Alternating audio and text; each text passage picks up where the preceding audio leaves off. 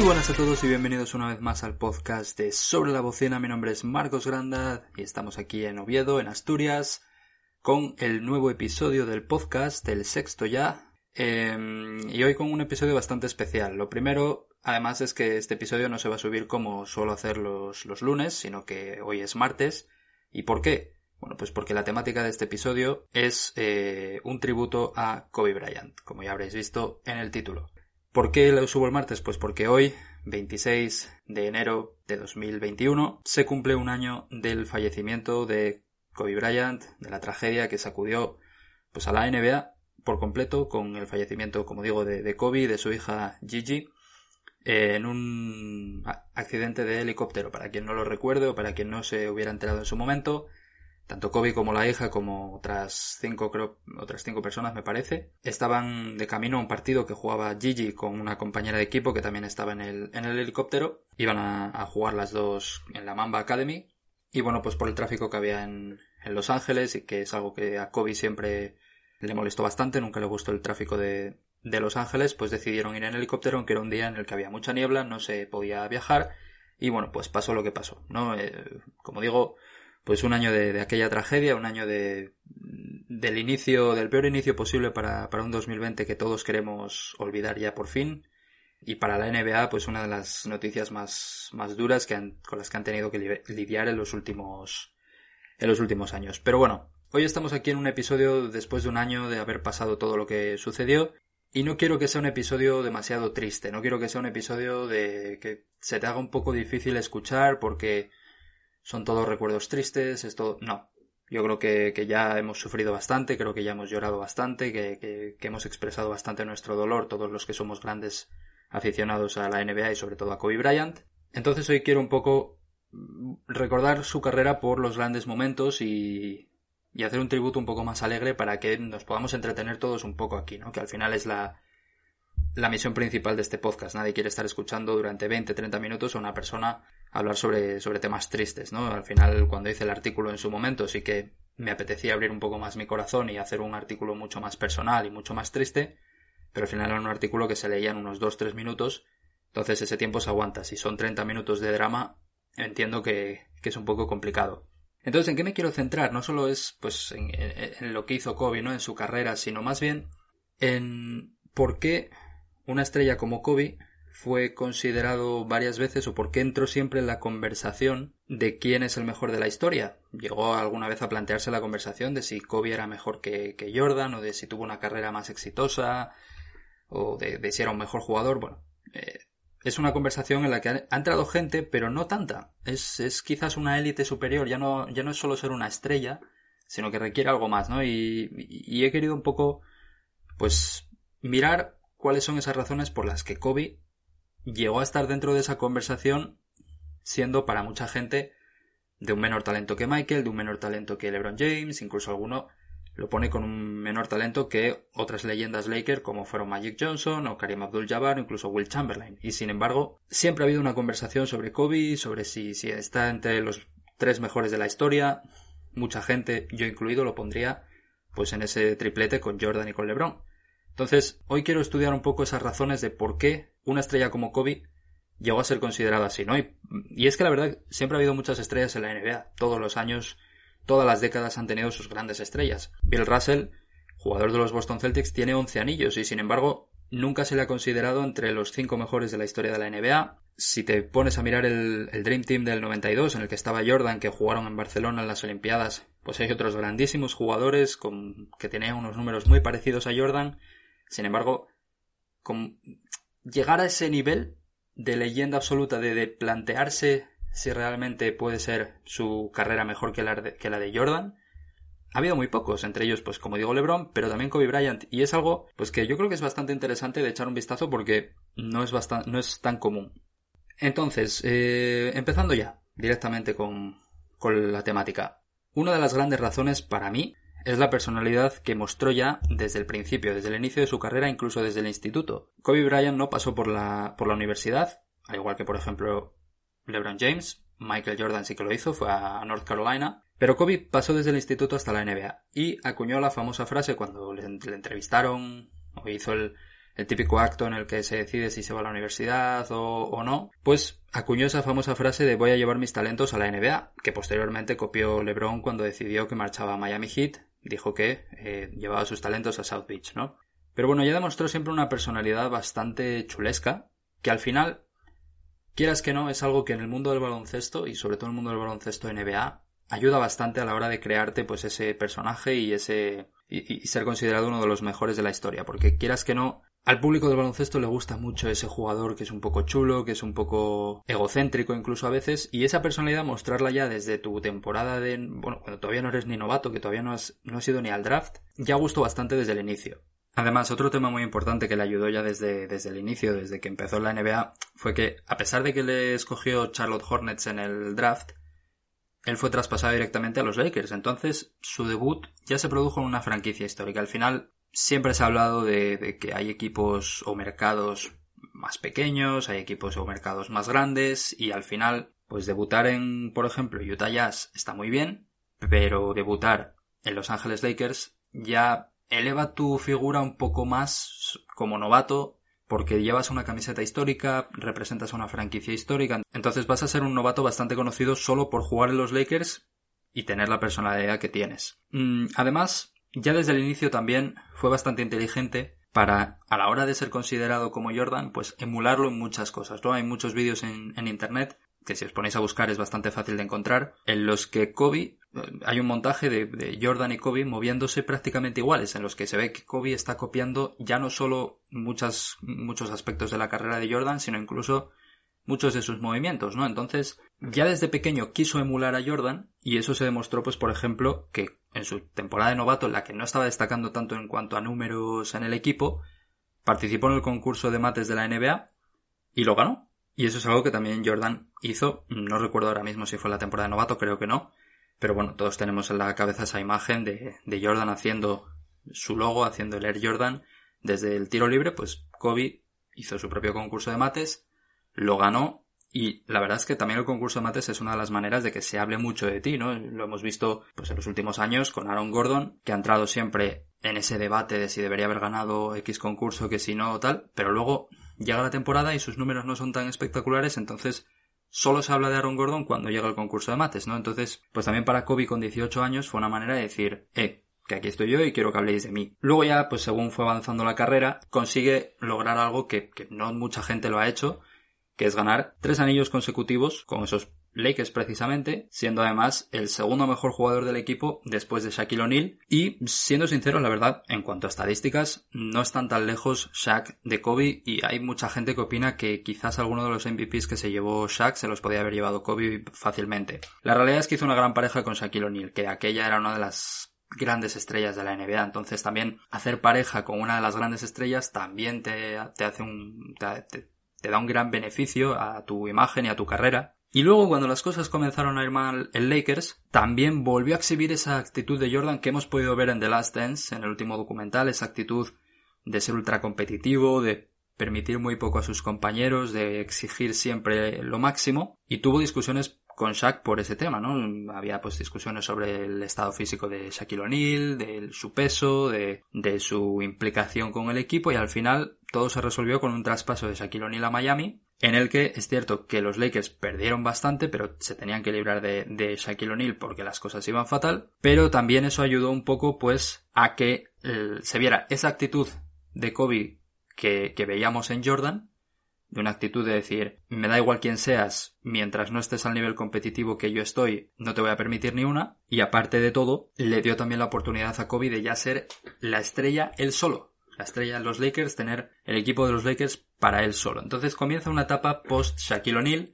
manchada por el caso que conocemos de la posible eh, violación, de bueno, todo aquel problema que tuvo en su momento, pero comienza, como digo, esa etapa post Shaquille O'Neal, en la que ya empieza a ser el, el, nombre de Kobe empieza a elevarse ya muchísimo más. Lo primero de todo, además, comenzó la leyenda de la mamba negra, ¿no? Comenzó a utilizar ese seudónimo que salía en la película de, Kill Bill en el personaje de, Uma Thurman y ese alter ego de la mamba negra, de, esa serpiente venenosa africana, también le, ayudó a, ser un poco más introvertido en una época en la que se le abucheaba bastante las canchas pues, por los diversos problemas que tuvo en aquellos años. Y ahí ya empezó a ser ese Kobe que, que, era un, asesino, por así decirlo, en la pista, ¿no? Ese, Kobe que te destrozaba él solo un partido y que no necesitaba al equipo para, para hacer grandes números y para ganar partidos. Entonces, eh, comienza también una etapa de, de, unas, de unas medias de anotación brutales. Ahora mismo, pues Ahora ya quizás no veamos tantos números en Harden después de que se haya marchado a,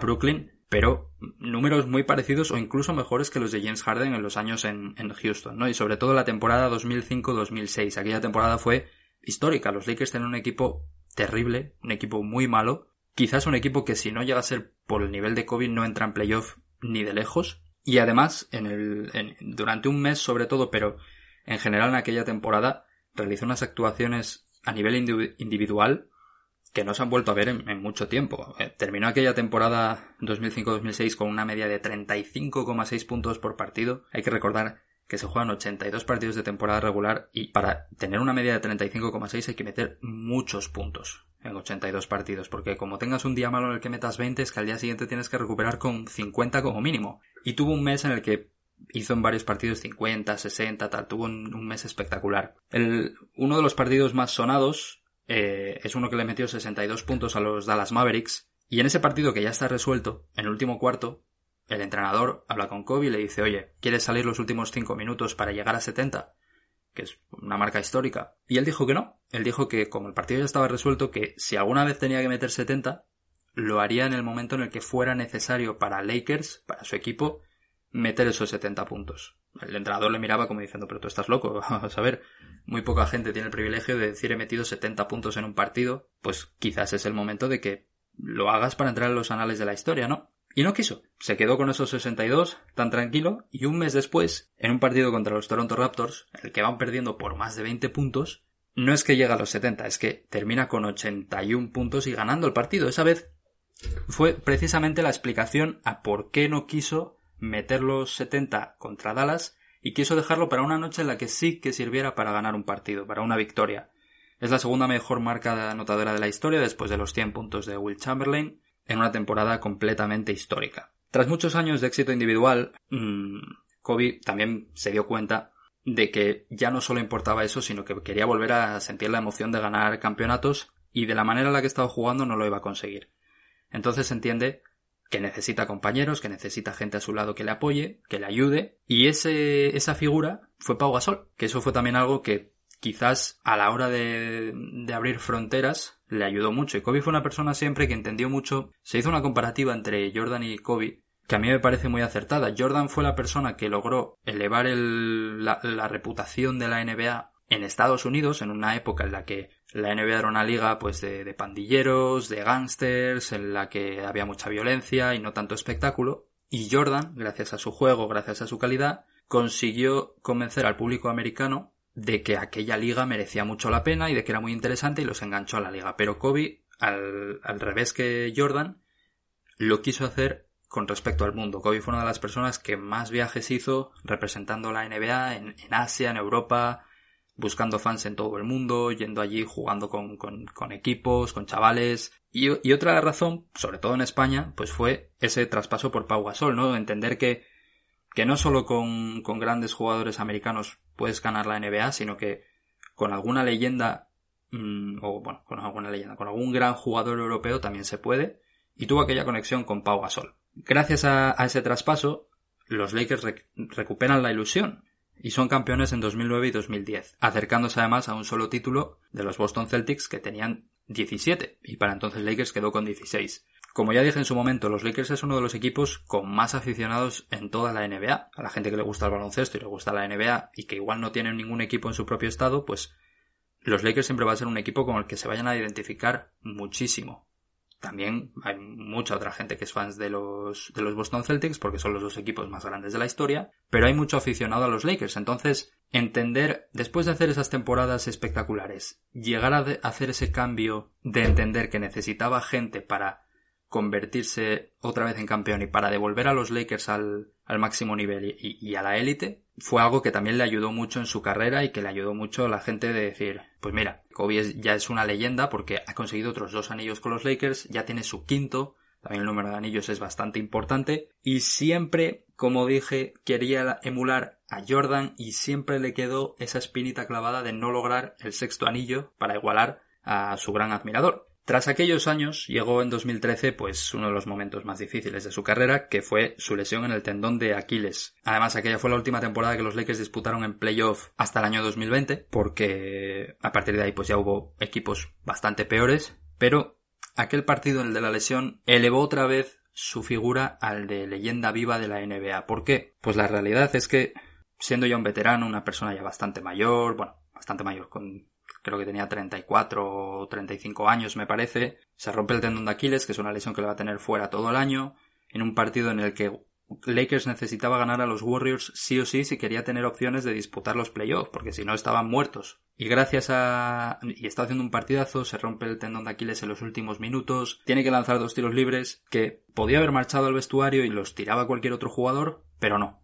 Él sabía que esos tiros libres los tenía que lanzar él, con el tendón de Aquiles roto, los lanzó, los metió, y Lakers acabó ganando. Entonces, también al público norteamericano y al público NBA le gusta ver mucho ese jugador que lleva su cuerpo hasta el límite, que sufre muchísimo, que, es capaz de tener algo roto y, con tal de ayudar a su equipo seguir jugando y seguir poniendo su, cuerpo en, en, riesgo. De hecho, la temporada en la que, la última temporada en la que Lakers gana el anillo 2010 Kobe juega con, el, con un dedo meñique roto, con la venda puesta durante meses y meses, no llegaba a recuperar porque no se quería perder partidos, etc. Entonces esa imagen de, de un Kobe ya bastante mayor, con muchos golpes, con muchas lesiones, que se acerca a la línea de tiros libres y mete esos dos tiros libres sin prácticamente ni flexionarse ni nada porque ya no puede con las piernas y menos con la que tiene el tendón de Aquiles roto, pues también hizo a la gente decir, Buah, este, este tío es una auténtica leyenda. O sea, Está haciendo eso solo para que sus Lakers entren en playoffs sabiendo que va a perder en primera ronda porque además él ya no va a estar. Pero solo con llevar a los Lakers a playoffs la importancia que tiene para él es que este tío es una leyenda de la NBA.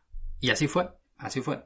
Fue lo que fue convirtiéndolo ya en leyenda, ¿no? Y al final pues ya llegó esa última temporada que todos recordaremos, muchas lesiones, pocos partidos, pero que empezó con el mensaje de Kobe antes de que comenzase la temporada, anunciando que se iba a retirar y que le quedaba esa temporada entera. Al final mucha gente, hay gente que lo criticó, porque al año siguiente se retiró, por ejemplo, Tim Duncan y lo hizo cuando se retiró, cuando anunció que se retiraba era porque ya dejaba de jugar a baloncesto, pero Kobe quería una despedida a lo grande en cada pabellón al que iba. Quería esos homenajes, quería pegarse una gira de homenaje, de, de, de, tributos, de alegría, de, todo. Y es una despedida también un poco chulesca, pero que concuerda muy bien con esa figura de, de Kobe Bryant. Y además hay otro tema que es importante de entender, y es que los Lakers, por ser el equipo más exitoso de Los Ángeles, Siempre se les ha identificado también con el equipo de Hollywood, de las estrellas, de las celebridades. San Antonio y Tim Duncan pues son unos equipos mucho más humildes, en ese sentido, equipos más, más, más introvertidos, y Tim Duncan era una estrella muy, muy introvertida. No tenía ese carácter de estrella, pero Kobe sí. Kobe era una celebridad del baloncesto, no era solo un gran jugador.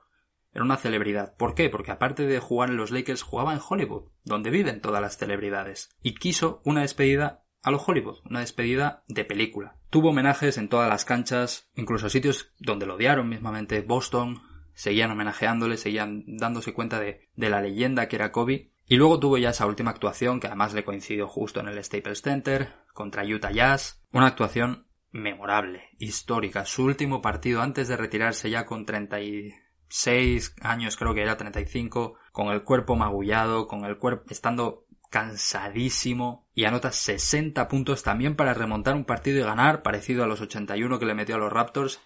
Es cierto que aquel partido no significaba nada, esa vez Lakers sí que no entraba en playoff, Utah ya estaba clasificado a playoff, era un partido sin ningún tipo de, de atractivo ni aliciente, más que ver los últimos minutos de Kobe sobre la pista, y además empezó poco a poco, parecía que iba a ser, bueno, que Kobe lo iba a intentar, pero que se iba a quedar en 15, 16, 17 puntos, pero llega el último cuarto o la segunda, la segunda mitad y empieza a meter y a meter y a meter y acaba con 60 puntos.